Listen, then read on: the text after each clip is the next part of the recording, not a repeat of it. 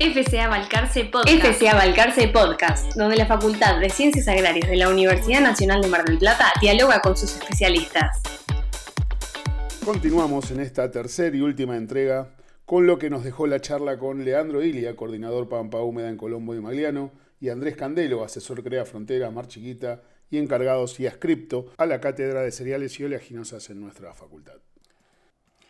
Hoy en día existen diversas fuentes de información de precios, además del histórico mercado de Liniers, en los últimos años apareció Rogán, CIO Carnes, múltiples páginas de internet.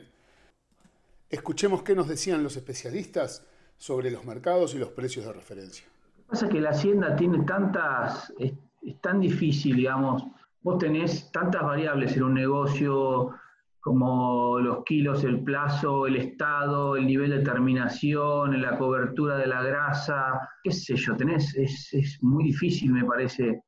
Yo creo que va a seguir siendo, sí, para mí va, sigue siendo hoy, digamos, no sé, no, conozco otro, otra cosa en la cual se base, por ejemplo, un contrato de arrendamiento que no sea el mercado de Liniers, va a seguir siendo para mí ahora con el nuevo mercado de cañuelas, que cambia el nombre, pero es el mismo, es lo mismo, este, incluso va a estar más cerca para la mayoría de la gente, con lo cual eso va a favorecer que mucha gente mande ahí.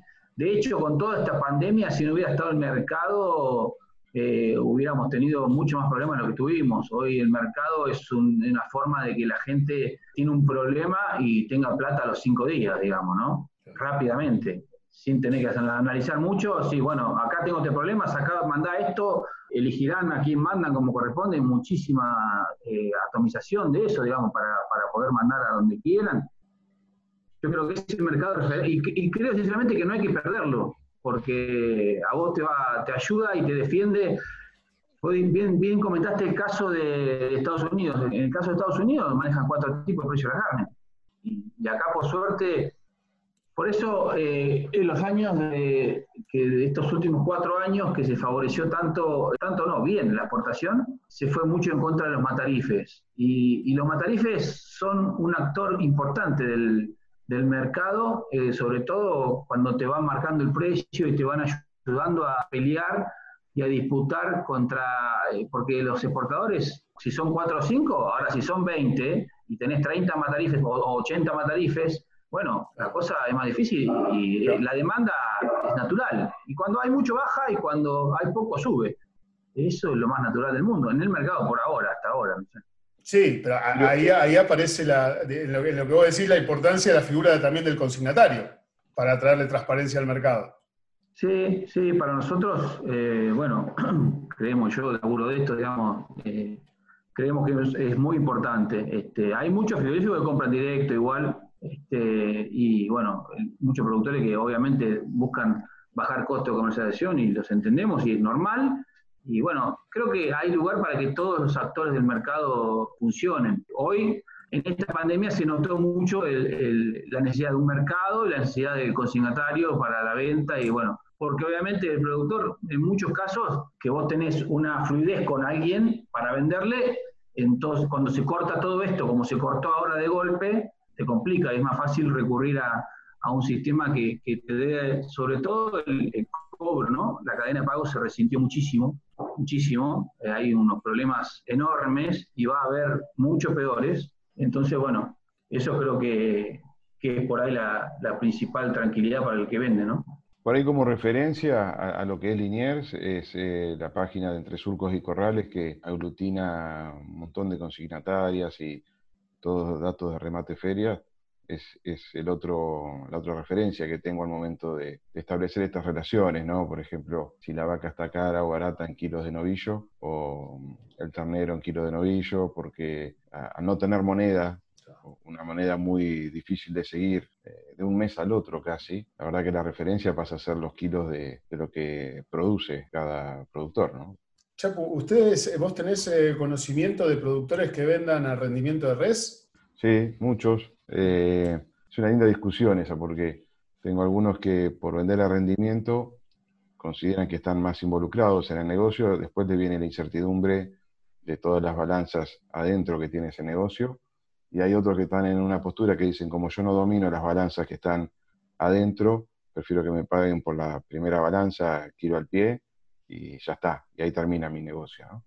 Tal vez cuando haya un seguimiento más claro de las segundas y terceras balanzas, eh, me parece que va a ser la manera, porque ahí estás viendo el manejo, la genética, un montón de cosas, ¿no? Sí, la calidad. ¿Vos, Leandro, qué opinión te, genera la venta No, eh, muy parecida a la que dice, a la que dice Chapu, digamos, muchos clientes eh, venden, o sea, a ver, los frigoríficos en su mayoría que compran directo exportadores y supermercados, compran a la carne, te compran al rendimiento. A veces tenés un buen valor por ahí y otro momento eh, hay abastecedores locales que te pagan a levantar del campo y también eh, defendés el precio mucho mejor así, o vendés, en algún caso vendés a Buenos Aires también a levantar del campo. Para finalizar, los especialistas nos dieron sus impresiones acerca de cómo puede afectar la preocupación sobre el impacto ambiental de la ganadería en los mercados. por ahí del lado de los productores sí estoy viendo cada vez más preocupación de por lo menos saber huella de carbono, cuál es el impacto ambiental, qué puede llegar a pasar cuando uno tenga una trazabilidad y la comercialización y se empiece a pagar por, como pasa por ahí en Europa, o carnes que tengan diferente nivel de impacto ambiental. La verdad que eh, de la gente que me toca laburar ya es un tema cada vez más recurrente. No es que no hay nada por ahí concreto hoy, pero sí está la inquietud de ir sabiendo qué es lo que uno produce, cómo impacta en el ambiente y, cómo se podría llegar a armar una trazabilidad pensando en, algún destino de esa manera. Te agarra esta coyuntura del COVID y la situación político-económica y eh, sobrevivir por ahora. Pero me parece que es algo que a terminar viniendo en algún momento. Sí, sí, seguro eso. hoy por hoy no hay nada, digamos, me parece a mí, pensado en cuanto a eso. Yo creo que como todas las cuestiones en, la ganadería y en muchas otras cosas, te lo va a determinar el mercado. Este, en Estados Unidos se paga un 30 o 40% más la carne a pasto. Eh, acá, que se faena, el, no sé, el 90-95% de hacienda en el país terminada corral, cuando mandas a pasto, digamos, capaz que tenés algún punto menos de rinde, capaz, no digo que no, y los frigoríficos te pagan un poco menos, es a la inversa. Entonces, eh, pero bueno, yo creo que está bueno que saque el tema Chapu, porque eh, uno de los, no sé si problemas, pero uno de los actores muy importantes que va en el mercado los próximos años va a ser todo lo que es ah, del balance de carbono, metal, eh, la carne artificial, bueno, todo este tipo de cuestiones, creo que va a ser el, el no sé si no sé cómo ponerlo en palabras, pero es difícil, va a ser una competencia importante en lo que es la producción y en el precio. Ojalá pase lo que dice el Chapu, que, se valore lo que es la huella de carbono, que se valore una ganadería, no sé, regenerativa, que se valore eh, producir más a pasto y, bueno, que no perdamos, no perdamos la, presencia de la ganadería en el mundo, ¿no? No creo que pase, pero vas a tener una competencia importante en cuanto a todo lo del movimiento vegano y todo ese tipo de cosas.